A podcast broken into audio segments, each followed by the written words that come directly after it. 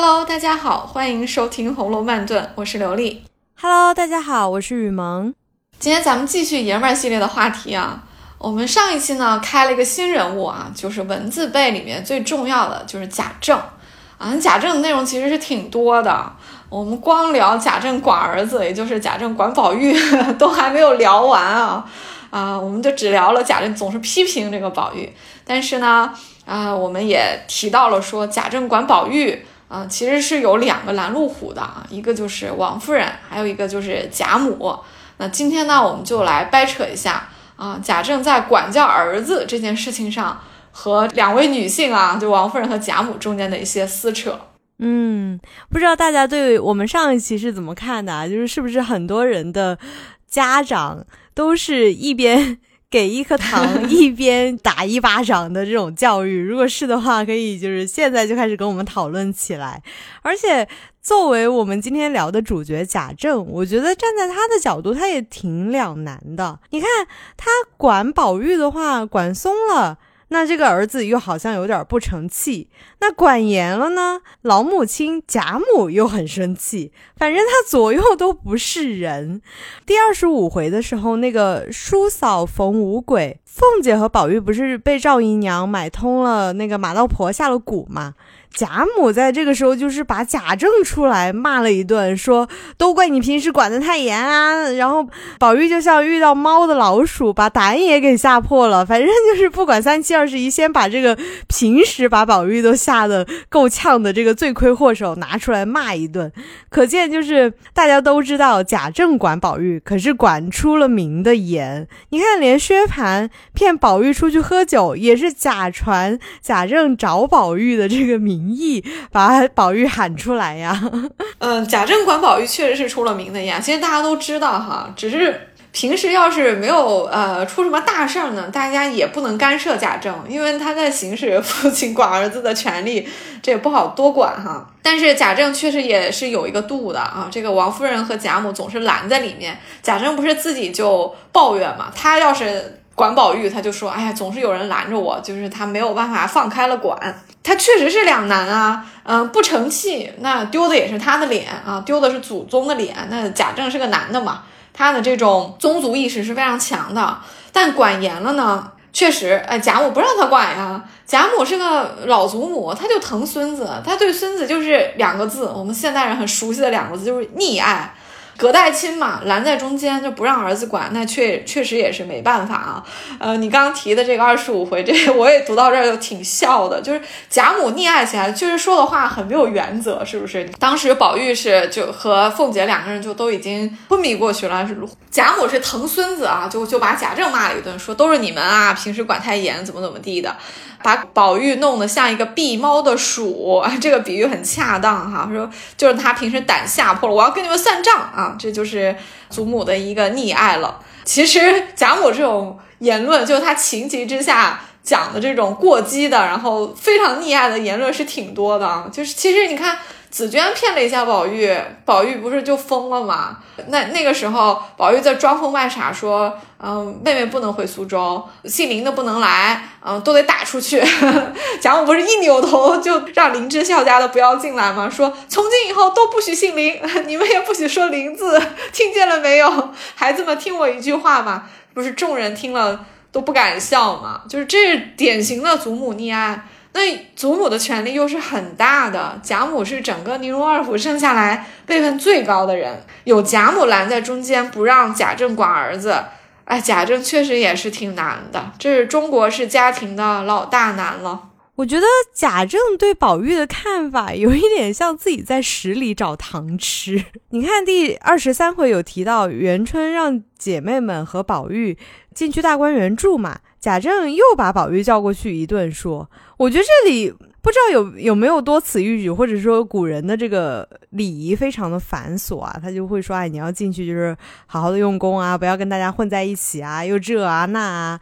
在这个时候，很搞笑的一幕出现了，就是贾政。”看见宝玉站在众人跟前，他忽然又觉得这个儿子还不错了，不知道是不是跟别的人比起来，比如说跟贾环比起来，他就觉得哎，就是宝玉看起来还是挺素净的，还是挺爱捯饬自己的。像贾环又呃人物猥琐嘛，举止荒疏，这种叫什么？没有对比就没有伤害。这个就跟我们前几期聊假脸一样，我们老说假脸算假家男人里面过得去的了。其实我们单看假脸，觉得假脸不行。但是我们拿假脸在贾家男人堆里面一比较，哎，又觉得假脸还行。这个是不是就跟贾政看儿子一样，是一个道理呢？那必须的呀！你看看贾政面前站着两个儿子，要想不比都不行啊，对不对？那宝玉就是神采飘逸、秀色夺人啊！我觉得曹雪芹对宝玉非常客气啊，给他用了这么美好的两个字两个词啊。秀色多人是说长得好看。神采飘逸是一种气质，就说明宝玉是那种长得很挺拔、很干净啊，动作很优雅，衣服穿得很整洁，就是有气质啊。就哎，我不知道为什么一下子想到那个魔戒里的那个精灵王子啊，就是那种长得那个样子啊，干干净净的啊。但是，一看贾环。人物猥琐，举止荒疏，这个也是既写了长相，也写了气质的。人物猥琐肯定是说他长得不是特别好看，对不对？至少他的表情管理啊和他的举止啊是不好看的。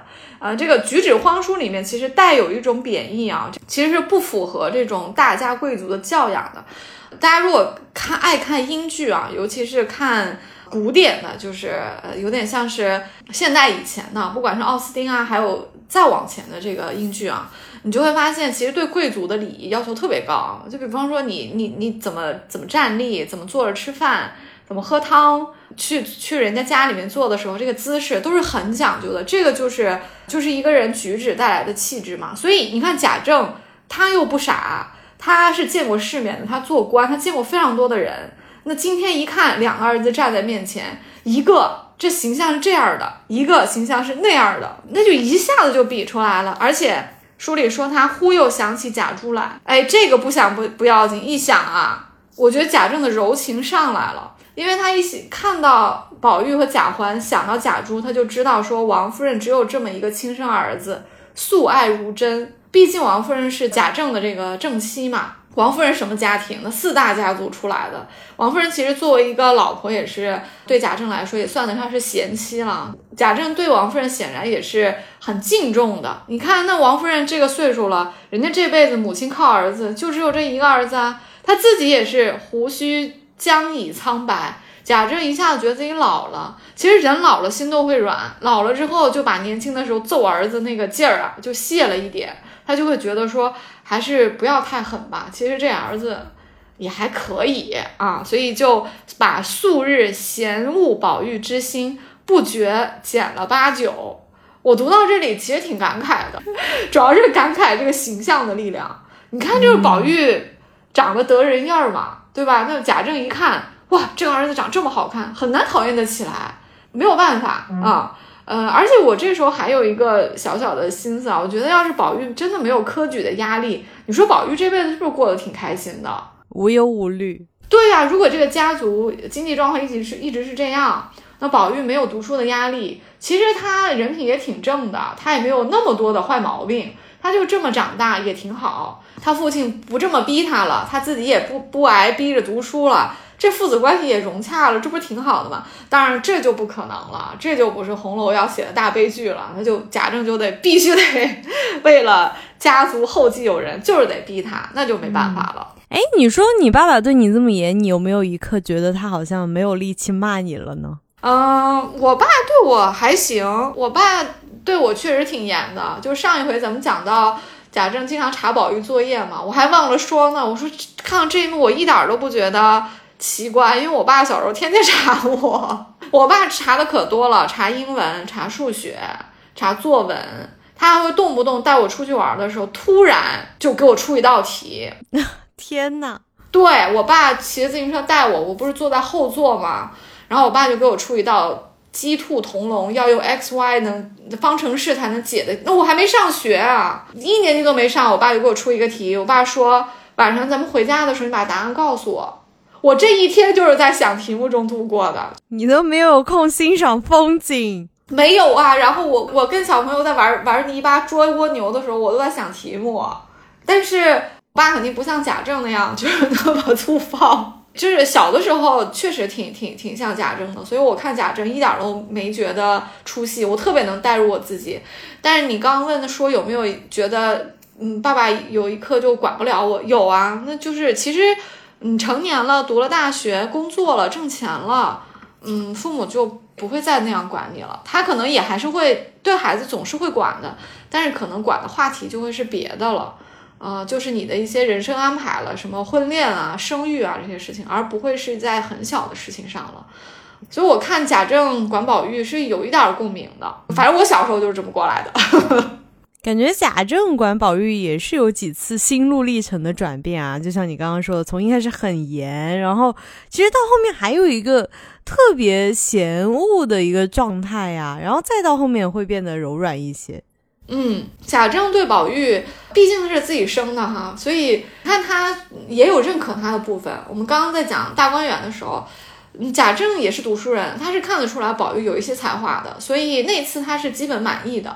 这次也是啊，就把宝玉叫过来说：“你进大观园，你要好好读书啊！娘娘说了，要给你看管起来，不要你天天到晚乱游手好闲的。”他这次一看到宝玉这种气质，他也是满意的，但是中间呢又会穿插几次他不满意。啊，一会儿看，嗯，宝玉上学之前要骂一顿啊，一会儿就是这那的都要骂他一顿啊，所以他的对宝玉的态度其实转变次数是挺多的，就起伏很大。毕竟是亲生父亲啊，就是责之切，但也爱之深啊。我记得坊间会有人说，贾政这么打宝玉，是不是不是亲爹呀？错了，其实我也跟很多有孩子的朋友我们聊过《红楼》，就是因为是亲生的才打这么狠呢。要不是你生的，你你你不会这么打的。就是这个爱之深，责之切啊。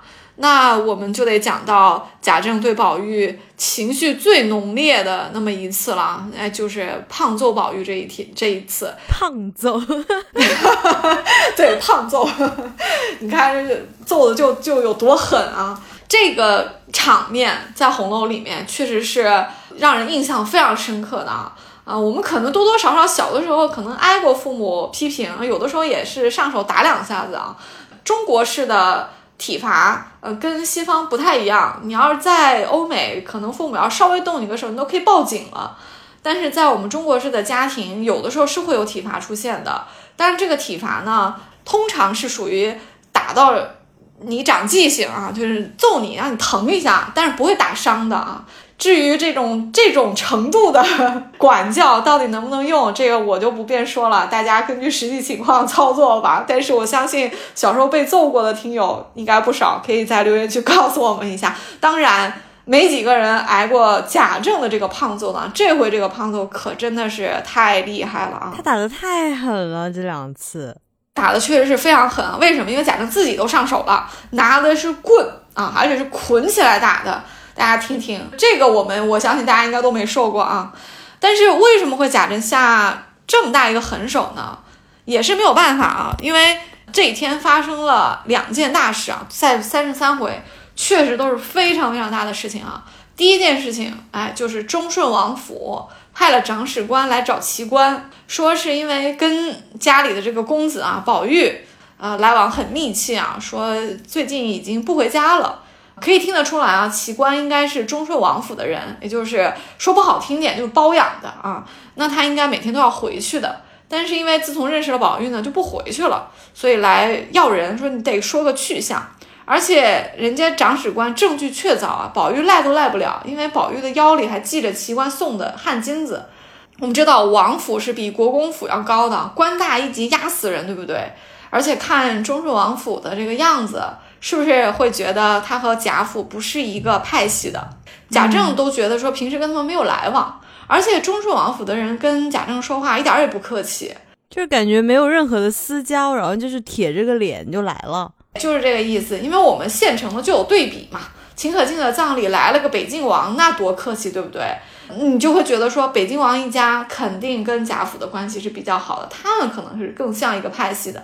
忠顺王府可就不像了啊，那你不能得罪他呀，又不是一个派系，官又比你大，你这还得躲着呢。所以这个事情对贾政来说就已经是非常非常大的一个打击了。他儿子在外面惹这么大一个祸哈，这是第一件。第二件就是贾政又不小心撞到了贾环。贾环呢添油加醋，把金钏跳井这个事情啊栽宝玉头上了，说是宝玉强奸未遂啊，金钏忍辱就跳井了。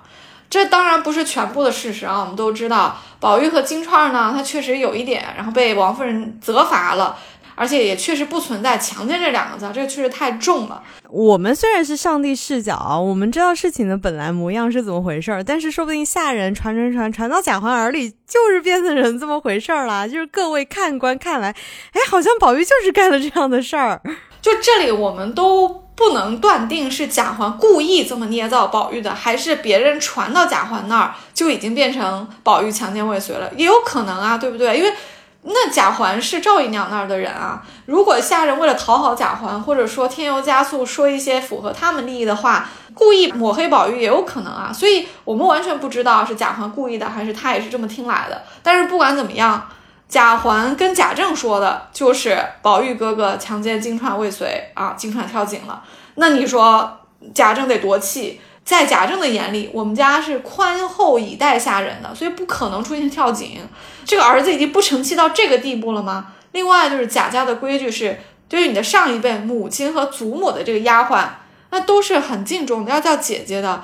宝玉对金钏，那就是要尊重的，非常非常尊重的，绝对不可以凌辱母婢啊！这是一个非常非常大的一个罪嘛。贾政被这两件事情就气的啊，已经要背过去了。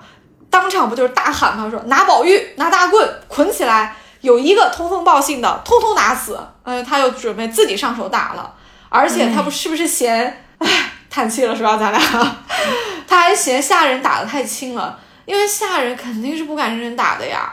那宝玉是公子哎，你要认真打，日后翻旧账，你吃不了兜着走。就好像你在贾珍节目里也聊过的，贾珍。叫下人去催这个贾蓉，下人也是一开始不敢的呀，得得骂好几遍才敢，因为也怕贾蓉日后翻旧账啊。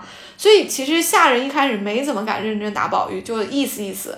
那贾政不行，贾政就大清了，一脚踹开，自己拿过棍打了几十下，是不是？打的就皮开肉绽。宝玉还不能叫，因为这是亲爹管儿子，是不许叫的。而且叫了别人就听见嘛，贾政都说了不许通风报信，他也不许儿儿子求救，所以你看可怜的宝玉，这种人在气头上，你确实不知道自己有打的有多重，你真的是被气昏了头脑，随便拿起个什么就开始打，然后就打越那个心情就越激动，或者是越兴奋，不是说他开心的那种兴奋啊，是说他那种心情确实是达到了那种顶点，很难再下来了。这两件事情，宝玉确实很该打，只不过贾政有一点控制不住情绪，一打就打中了嘛。就是要不是王夫人和贾母过来干涉，搞不好这一次会把宝玉打残，打成小燕子那样。我觉得很有可能，贾政当时确实是被他的这个气啊，就是给席卷了，就狂打下去。而且你看，宝玉又不可不能叫，下人又不敢劝。那真的要是继续打下去，可可真不好说啊。但是我挺同意的，宝玉该不该打？我觉得该打，不光我觉得该打啊，我相信有很多人都觉得该打。我记得当时听欧丽娟老师讲红楼的时候，他也说，他说宝玉是该打的，因为这两件事情，别说在封建社会，你就说在现代社会，他不该打吗？也挺该打的呀。当然，你这个程度我们可以商量，对不对？何况就是宝玉的这两个。护身符啊，他这个王夫人和贾母，还有后文出现的这个袭人，他们仨可都觉得宝宝玉该打呀，那就说明这件事情就是该打的，就因为这事儿太大了啊！而且你看，如果宝玉不管，肆意妄为，他外面乱结交这些朋友，这种隐患是不是到最后害了自己，也害了整个家庭？这种事儿就是得掐断在萌芽状态。贾政打宝玉这件事情，从应该不应该上来说是没有疑问的啊，但是为什么王夫人和贾贾母要过来一段干涉呢？这很正常，都是心疼宝玉嘛。你看王夫人是先来的啊，她疼儿子啊，她肯定过来，她就是冲进来了，都不管这个屋里面还有男的。理论上贵夫人进来，这些男人要回避，结果王夫人什么也不管跑进来，这些下这些亲客相妇们都躲都躲不及，也只能就别出去了，就搁那儿了。那王夫人劝。贾政还说的是，宝玉虽然该打，老爷也要自重。我觉得这话也挺迂腐的哈，就是说，儿儿子是该揍的，但是老爷你也要保重自己啊，你别把自己打坏了。哎，这就王夫人这种传统的这个呃封建贵妇人的价值观嘛。哎，这个很像袭人在劝宝玉不要生气的时候是一种思路，哎，就是要呃。两边都劝哈，就是这个意思啊。然后王夫人呢，又又拿出一个更好用的一个挡箭牌啊。她说：“暑呃炎天暑日的，老太太身上也不大好，打死宝玉事小。倘若老太太一时不自在了，岂不事大？” 这段把我笑昏过去了。说为啥是打死宝玉事小啊？呃，结果老太太不自在了，事大。其实王夫人是很懂的，她知道这个孝道是非常重的，所以要把。贾政的母亲搬出来，因为宝玉是贾政的儿子，说白了，老子就把儿子打死了，也也没什么地方去告官的。但是如果儿子把母亲给气死了，这儿子责任大了吧？所以王夫人的意思是说，你打宝玉的话，宝玉不重要，你妈重要啊。所以他就哎用这个试图去制止这个贾政啊。结果这段话对贾政没有用啊，呃，反而让贾政就越来越生气了。毕竟王夫人是他老婆嘛，还有点劝不动他。啊！贾政说道：“休提这话，我养了这不孝的孽障，我已不孝，教训他一一番，又有众人护持，不如趁今日一早勒死了，以绝将来之患。”这是贾政这话说的，真咬牙切齿哈。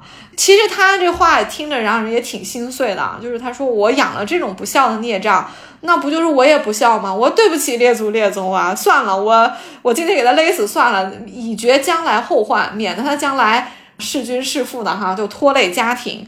平时我我一管他，你就众人护持。今天正好啊，就往死里打。但是后来王夫人一哭出假珠来，杀手锏来了。对，杀手锏来了。我觉得这个时候对贾政是一个打击啊啊！那王夫人哭出假珠来，是不是李纨就哭了？李纨也平时可委屈了，但是她是一个寡妇，她很多情绪也不外露。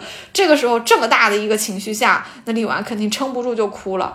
那王夫人一哭，贾政也哭了。他肯定也想到了，说原来那么有出息的一个儿子没了，现在就剩这一个了。我要真的给他打中了，也没了。我这年过半百的，对不对？那肯定贾政也一下子意识到事情的严重啊，他也就瘫在椅子上，他就哭了。哎，你觉得这个时候如果如果不打的话，那应该怎么管教宝玉呢？哎，我觉得非得打一通不可。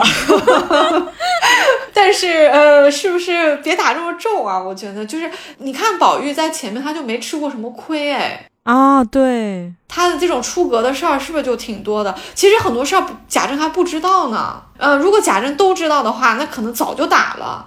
只是因为今天这两件事情太大了，爆出来了，贾政才一起打的。但是其实你看，我们从上帝视角来看，宝玉是不是做了一大堆乱七八糟的事儿？他爸只是有一些不太知道。今天趁这个借口非常正当的情况下。就教训他一顿是可以的，为什么是可以？你看，连袭人这种没受过什么正经教育的人，他都觉得老爷教训一下是对的。宝玉养伤重成那样，在家他跑去去王夫人那里的时候，他不是还对王夫人语重心长的说：“论理，二爷也得老爷教训两下。”他说：“如果老爷不管他，就没人能管了。”袭人说的是对的，因为王夫人和贾母他们只会溺爱，而且这两个人他也不出门儿，他们不知道宝玉在外面搞那些什么勾当。但袭人肯定知道，因为袭人人。他不就收了那个蒋玉菡的汗金子吗？嗯，他不就知道宝玉在外面搞那些乱七八糟，他就觉得说这些事儿一旦闹出来，传到老爷的耳朵里面，呃，再加上有些人添油加醋，袭人也是知道这个三爷贾环跟宝玉之间的肯定是抓着机会要踩他一下的。袭人其实有点提心吊胆，他觉得说你在外面交一些不三不四的朋友，做这些其实是不太正派的事儿。就至少是在老爷看来会生气的事儿，那以后你吃了亏，那我们整个怡红院不都吃亏吗？所以我觉得袭人他是觉得找个关键点是得让贾政教训他一下，因为亲爹教训儿子是天经地义，那王夫人和贾母都下不了手啊。所以我觉得啊，宝玉这顿打得挨，必须得挨，而且感觉。贾母在这个时候去骂贾政的话，也好像没有找到别的理由，只能找出说说贾政倒不孝了，就是几句话就把贾政骂得无地自容。但是这个时候，你看贾母也没有说就是你打宝玉不对，其实他也知道就是宝玉这个时候确实很不对了。贾母是不是知道全部的情况和全部的理由呢？我们我们也不清楚啊，因为贾母是颤颤巍巍的进来的，对下人去通报的时候没来不及什么都说嘛，可能是在说快去啊，就是老爷要打死宝玉啊。没错，再不去就就宝玉要被打死了，所以他赶紧来，他可能只知道一点点信息，但是我相信啊，以贾母平时对贾政和宝玉的理解，他肯定大概是知道贾政教训宝玉肯定是有正当原因的，所以他不会觉得贾政打宝玉不对，他只是觉得打中了啊，所以他过来他也没有说贾政你不该打呀，但是他就要把话扯开，不然他就是救不了场嘛。所以你说的对，就贾母，其实我觉得他是有故意跑题的啊。嗯，他反而是说你你贾政你不孝，呃，我先我先把你把你 PUA 一下，把你说成是个不孝的儿子，你骂儿子，我也骂儿子。对你教训你儿子，现在我也把你当一个不孝的儿子骂一通，看你还有没有脸教育儿子。这个就是把贾政啊说的无地自容了啊啊什么，我倒是有话吩咐啊，可怜我一生没养个好儿子，叫我和谁说去？这话可重了，有没有？嗯，那贾政在旁边听了，这肯定是无地自容，得磕头了呀。你你妈当着众人的面说，我一生都没养过好儿子，这说的就是你呀，肯定是就就就不行嘛，只能是。跪下含泪啊，说为儿子教训儿子，也是为了光宗耀祖。母亲这话，我做儿子如何经得起？贾政他其实还是挺孝顺的啊，就是贾母一说，这贾政就马上就就难受了啊，就坐下跪下来，怎么怎么着了。结果贾母又扯远了，他说我说一句就你就经不起啦。那你打宝玉，宝玉就经得起了吗？所以其实你看，他还是在转移这个话题啊。其实就是想，今天我就是为了我孙子要和你杠上的，就是不让你打。当然，贾母搬出了一句，他说：“你说教训儿子是光宗耀祖，当初你父亲怎么教训你来？”说着也不觉滚下泪来。这句话的理解，我觉得是比较微妙的。我我试着理解一下，我觉得是这个意思。就贾母就回忆了一下，说：“你父亲贾代善。”当初怎么教训你的？就是说，你父亲对你要求也是很严的。但是你看你，你不过也就如此。他就觉得说，你也就是个及格，就凑合。你也并没有实现你父亲对你的期望，就是那样的光宗耀祖。所以你今天对儿子这样的教训，他觉得说，贾政你也没有多大的资格去教训这个儿子啊。所以他其实贾母是搬出了。贾政的父亲来说，他自己没有当成一个多好的一个父亲啊，就是这么的就把贾政给说了一通啊。你看贾政这时候就无话可说了呀，而且本来就是嘛，就如果儿子不成器，你父亲也是有责任的，你不能总是打他。所以贾政就只好说，那以后再也不打他了。啊，贾母这个时候也没见好就收啊，又挖苦他一通。这个挖苦也是很重的，就是一这个贾母太会说话了，说你也不不用跟我赌气了，你的儿子我也不用管你打不打，意思就是说你儿子你打呗，你的崽还不兴打呀，我没资格管。但是他后面又说。我猜到了，说你肯定是厌烦我们娘儿们了，肯定就是嫌我们在这里你不好管儿子呗，不如我们早离了你，大家干净，那我就跟你老婆。呃，跟王夫人一块儿回南京呗。说我和你太太宝玉立刻回南京去，一家一锅端了，留下贾政孤家寡人住在荣国府了。这贾政哪行啊？家下人只得干答应着。这肯定是气头说的话吧？也不可能真的去收拾东西的哈。而且贾母最后还不忘戳一刀在贾珍的心头上啊，还是对王夫人说：“你也不用哭啦。”现在是宝玉年纪小，你疼他，他将来了为官做宰的，还未必想着你是他母亲呢。这指指桑骂槐的，对呀，说你将来，你如今倒别疼他，只怕将来少生一口气呢。就是指桑骂槐，他他不就是在骂贾政吗？说你看我小时候管他，现在他为官做宰的，都已经不把我这个母亲放在眼里了。早知道这样的话，今天你就少疼他，以后你不用像我这样生我儿子的气。这每句话说的是不是都挺戳心窝子的？嗯啊，我觉得贾母真的好厉害。你看贾政就只会拿棍子，贾母几句话就把贾政说的真是跪在地上磕头流泪的。哎呀，我觉得贾母对宝玉的溺爱，就是跟现在大部分家庭的爷爷奶奶溺爱孙子一样，很多时候都是要为了孙子跟儿子翻脸的。你说这算不算贾母和王夫人就是贾政管儿子路上的这个绊脚石呢？贾政真的很难啊，他一边要考虑到老母亲溺爱孙子，万一老人家气病了咋办？然后一边还要考虑到他的这个发妻，也就是王夫人，只剩下这一个亲生儿子。子也是够可怜的，他自己倒是可以随便三妻四妾，然后随便生好几个儿子。你看上一次那个马道婆那一次，他不就是觉得那反正宝玉没救了，那就没救了呗？我觉得他的当时那个心态，对于古代人那个心态，肯定就觉得没救了，那就算了。呃，我还有贾环，他因为他毕竟经历过贾珠去世嘛。我觉得这个也就像我们刚刚一再强调的，就是母亲。对于孩子的这个情感，跟父亲对于孩子的情感还是非常的不一样的。你提到这个二十五回啊，呃，就宝玉和凤姐被下蛊啊，怎么也救不回来哈。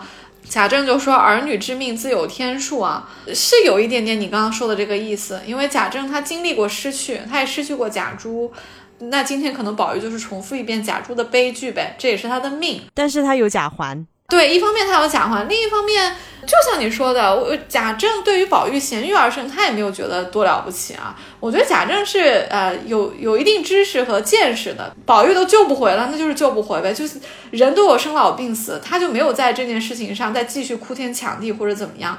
但是母亲和祖母确实不一样的，母爱它确实就是那是我生下来的，这是我的骨肉，它就是会天生的就这样，不到最后一分钟，她绝对不会放弃的。这里可能就是一些呃母爱和父爱的区别吧。也正是因此啊，像你说的。王夫人和贾母这种溺爱，确实就成了贾政教育儿子啊这件事情上的一个绊脚石。贾政是挺挺累的哈，就没有办法。嗯，通常封建家庭里面父权是最大的，按理说贾政是可以管儿子的，他打也没问题。但是谁让贾政是个大孝子呢？对，他还挺孝顺贾母的。哎，他真的是挺孝顺的。贾政有非常多的场合，我们是可以看得出来。他不但人品挺正，确实是很孝顺啊。所以他的母亲一出来，把他说的无地自容，他他就是他就不可能再再打了啊。这这事儿就算结束了。这一次也是啊，他们父子关系里面戏剧冲突最大的一次啊。后面就再没有了。打完宝玉没多久，贾政就出差了啊，出了一个很长的一个学差啊，还跨年了。宝玉没了亲爹的管，那自然是快意的很。那不废话嘛？我们小时候最快乐的就是爸妈不在家，然后可以天天在家看电视，为所欲为。对呀，宝玉一方面是住到了大观园里，跟姐姐妹妹们在一块儿，又不上学，对吧？那个自然是快乐的。再加上连他爸都不在家，都不查他的书了，只剩下王夫人和贾母这两个溺爱他的，他每天去这两个地方成婚定型，也不是多大的事儿哈。所以宝玉其实是过了一段时间就非常快意的一个日子啊。我之前看那个八七版《红楼梦》的时候，有一个场景就特别搞笑，就是贾政把宝玉。叫到书房内，然后就是呃吩咐他一番吧，就是你搬去大观园要如何如何，怎么怎么样，然后我马上就要出差了，如何如何，就是嘱咐了他一番之后，那个时候的镜头就是宝玉的面色是非常的凝重的，然后当他出了爸爸的房间，然后奔向大观园的时候，哇塞，那个场景之欢乐，然后那个弹幕一下子就热闹起来了。哎，书里对于宝玉的这个动作描写是非常的传神的。不是老爷叫宝玉，宝玉不就是牛骨堂似的，就是杀死不敢去嘛，对不对？但是呃，大家在猜谜的时候猜完了之后，贾母把呃贾政打发走了，不是也提到宝玉 说宝玉像开了锁的猴一样，这不就是你说的吗？就一脸的快乐。哎，我看到这里也真觉得，这是是个孩子都不想要父母管啊，这真的是天性啊，这没有办法。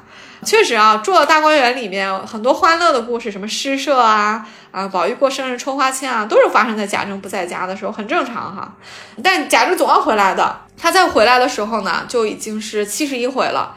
哎，从这里开始，我们就会发现他们的父子关系又有一个非常大的一个转变啊。应该是贾政自己老了啊，而且在官场也摸爬滚打了大半辈子。其实他这个做官呢，也就这么平平，对吧？你看他也没有特别高的官，一直是个员外郎啊。贾政这个一一趟回来啊，就名利大灰，嗯，他肯定是想到了自己的仕途呢，也就这么回事啊。他自己从读书啊、做官上都算平平吧，不算特别有成就哈。对于儿子不爱读书这件事情啊，他也就没有那么的苛求了。我觉得贾政就是人到中老年认命了。嗯，我觉得贾政倒不是认命了，我觉得他是开始接受这个儿子了，或者是说接受儿子长大了。也有他可能以前会觉得，哎，就是宝玉年纪还小，是该管管。现在觉得他年纪大，他年纪大了，然后宝玉也长大了。你看他不是还想给宝玉安排一个就是丫鬟吗？是有，我相信贾政离家。一段时间还跨了年再回来看到宝玉，肯定也是觉得宝玉长大了。宝玉的行为举止可能确实也有一些转变，所以他这个父亲一看，可能也觉得说儿子稍微稳重了一点，或者怎么样吧。嗯，他也会以一种新的眼光来看待他。对，就是第七十五回中秋节家宴的时候，大家在那儿击鼓传花讲笑话，然后到了宝玉的时候。哎，不知道宝玉是不是因为爸爸在场，所以他就不会讲笑话，还是说 主要是不敢 笑不出来，就是想不出来。但是如果爸爸不在，可能笑话可多了。然后贾母这个时候都着急了，就是生怕贾政又骂他。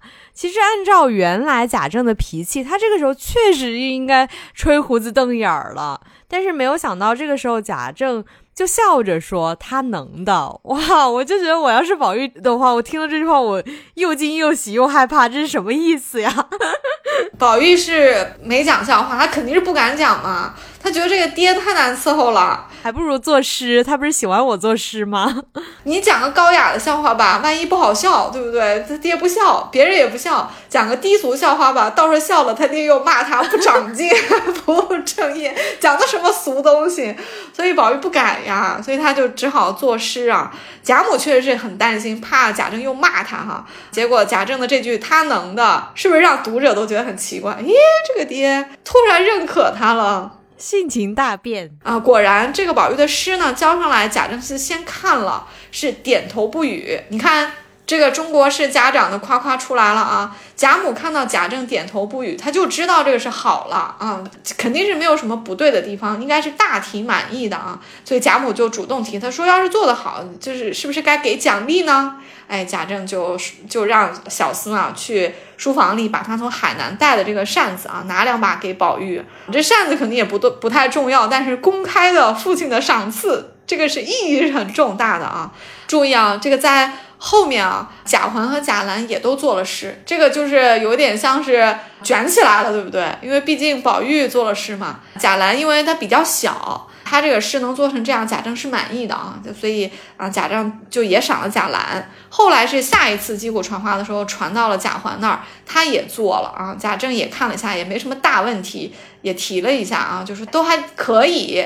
但是呢，跟宝玉一样，嗯，透露出不爱读书的意思，说明呢，这兄弟俩呢，在儒家的这个文人标准下呢，说白了就是志向和格调呢还不算最佳啊，这个呃当爹的还不算特别满意。我们前面讲过啊，就贾政其实是鉴赏的品味是不错的，他可能鉴赏是超过他自己的创作的能力的，所以他看了宝玉和贾环的诗，他是看得出来，就这两个孩子也不是一一无是处，也是读了一些书的，但是呢，志向不高啊，格调不高，所以他还是又有一点点批评。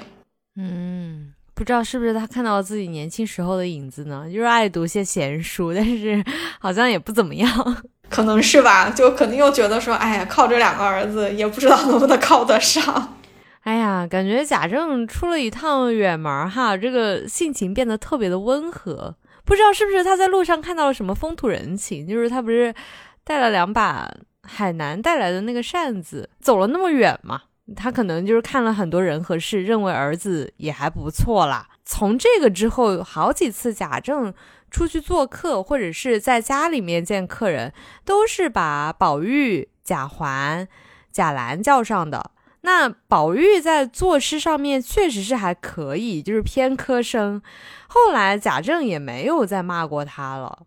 没错，啊，这可能跟贾政这一趟学差啊，这个路上所见所闻，加上他年纪大了，其实是有一定关系的啊。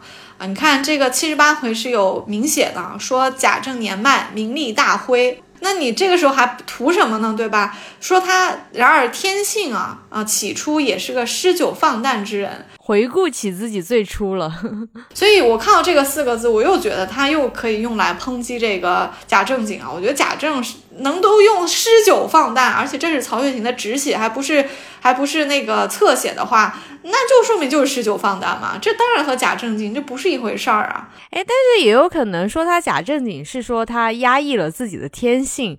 比如说，就是要为了这个名利场啊，为了官场，为了自己的工作，而不去做一个诗酒放诞之人，可能是在说他这方面假正经，他应该遵从自己的内心，但是他没有。但是我觉得那是他不愿意嘛，那那他要愿意，那得上班可以这样做才可以啊。你这个解释，我我认同，我同意。很可能啊，诗酒放诞是很年轻的时候，假正经是做了官之后。啊，但是老了呢，又名利大灰，就是可能又觉得说，哎，回顾一下，曾经咱也是十九放诞，但是做了官，又要在这个大家族里面要规劝子侄辈，哈，就不得不假正经一下，对，就不得不假正经一下。但是其实到老了呢，就发现这这都是一场空，还是天伦之乐算了，对吧？所以你看。嗯，这次再回来看到宝玉虽不读书，竟颇能解此，细品起来还不算十分辱没了祖宗。啥意思呢？就是说宝玉读那个四书五经那种做官的学问呢，确实一般，但是他其实学问还是可以的。他对很多事情的见解啊，他的这个诗才体现出来呢他的这个人格还是可以的，所以不算在祖宗面前特别丢人。那贾政是不是自己也就放心了，或者说他自己就宽慰了自己啊？就这儿子是我养的，那这个儿子如果没有很玷污祖宗的话，我也就松口气了，及格了呗。而且他反思了一下，说祖宗们个个皆如此啊，是不是？你看他们家武将出身啊，说虽有身经举业的，也不曾发迹过一个。看来亦贾门之术，确实啊。你看贾敬考过进士，嗯，贾珠进学了，但后来早亡了。就他们家其实没有人真正靠读书啊去做官的，不是世袭，就是像贾政这种被皇帝格外开恩给了一个官嘛。其实读书也都不怎么地，所以他想到这些啊，再加上。贾母岁数大了，溺爱孙子，你怎么能怎么能剥夺这个 祖母溺爱孙子这个权利呢？所以贾政想想也就也就没有以后就很少去拿这个读书这件事情去逼这个宝玉了。他可能也确实看到了一点点宝玉的进步，对不对？所以他经常就是把贾环、贾兰一起叫过来啊，跟宝玉一起，哎，在这种公开场合里面写写诗、谈谈学问啊。嗯，算是既让儿子们、孙子啊一起进步一下，另一方面可能也是给他们创造一些就是见客人的一些机会啊，就有点开阔他们的眼界这么一些意思吧。不光是自己名利大会之后对宝玉管的松了，你看他偶尔还能够表扬一下了，不像以前连表扬都说的什么畜生畜生这种无知的业障这种，这回是真表扬了。七十七回有提到啊，他要他要带这个。啊，宝玉、贾环和贾兰两个人，三个人啊，一起出去做客哈。啊，他还提前叮嘱他们啊，说宝玉读书不如你们两个，论提联和诗这种聪明，你们皆不及他。啊，今日此去，未免抢你们作诗，宝玉须听便助他们两个。贾政肯定是知道的，那宝玉在作诗和对子上啊，是超过贾环和贾兰的。那今天去做客，肯定是要写命题作文的，就是写诗的。啊，如果贾环和贾兰啊做不出来，宝玉需要看情况帮一帮他们啊。这书里就说了，说王夫人等自来不曾听见这等考语，真是意外之喜，大家都吃惊了。我觉得王夫人今天心里肯定觉得说，老爷吃错药了，就这辈子都没夸过这个儿子几句啊，就就是结结果今天竟然。不但夸了，还提出来说让宝玉帮一帮这个弟弟和侄子啊，那说明宝玉这还不错啊，老爷就是挺看得起他的啊。确实是，后面有过好几次啊，让他这三个人一起作诗啊，尤其是七十八回里面的这次鬼话词，这一次宝玉应该是三个人中做的最好的，因为贾环和贾兰呢，哎，都就是做了这个律诗啊，就是比较短的，相对来说呢也比较好写，很快就交卷了。但是宝玉写的呢就比较长啊，是非常非常长的一个，而且是一边想一边写，每写一句，他爸和旁边的这些人啊都要点评一下，所以其实压力挺大的。但是宝玉就在这样的压力之下，还是把这个鬼话词起承转合全部写完了，得到的评价也是比较高的啊。我觉得可能也是这个题材是宝玉比较喜欢的，因为让他歌颂女性嘛，我觉得宝玉应该就比较有话讲啊，他的才华也就爆发了。是啊，而且这也侧面说明了打压式教育不行。你看贾政一鼓励，宝玉也就可以了，又支棱起来了。嗯。呃，宝玉和贾政这对父子的对立没有我们想的那么严重。我们前面都说过了，就是他们两个爷俩哈，他们品味相似，而且宝玉不是不知道他爸对他的教育有可取之处，有很多大道理对路的地方。贾政也不是不知道这个儿子，无论从气质还是说对这些啊书的理解上，也有他的才气，也有他的。优点就是这爷俩都知道的，但是他们确实就是在这个封建礼法以及科举的这个压力之下，把这个父子关系给拧巴了。一旦这个父亲放下了以举业要求儿子的这个压力，是不是这个父子关系也缓和了？当然，他们也上岁数了。但是不管怎么样啊，我们在前八十回里面还是看到了贾政和宝玉这一对冲突最大的这对父子。其实相对来说是走到了一个比较缓和的一个一个地步，也是挺感慨的吧。因为我们我们自己读《红楼》也是岁数越来越大了，所以有的时候我都觉得我开始越来越能理解贾政了。相信很多听众朋友们听到这里会看到自己跟父亲的一个缩影啊！其实，在这里可以留言给我们，因为我们一直在聊的贾政跟宝玉的父子关系，好像很多人都会觉得又好气又好笑，又很像自己的小时候，或者是跟自己现在跟自己的子女也好，跟自己的父亲也好，都是一一模一样的。确实是我们肯定是可以带入自己的这个父子关系或者父女关系的一个。呃，缩影的吧，哎，要不怎么说红楼常读常新呢？这些情感都是人人都会遇到的。嗯，那我们今天关于贾政的内容就先讲到这里了。看来贾政的话题真的很多啊，除了他这个父子关系，当然还有他的很多，比如说他的夫妻关系，还有刚刚其实我们一再的 Q 到的贾政跟贾母的这个母子关系，我们其实可以留到下期再讲。好的。那我们就下期继续聊假证，下期见。我是刘丽，我是雨萌，拜拜，拜拜。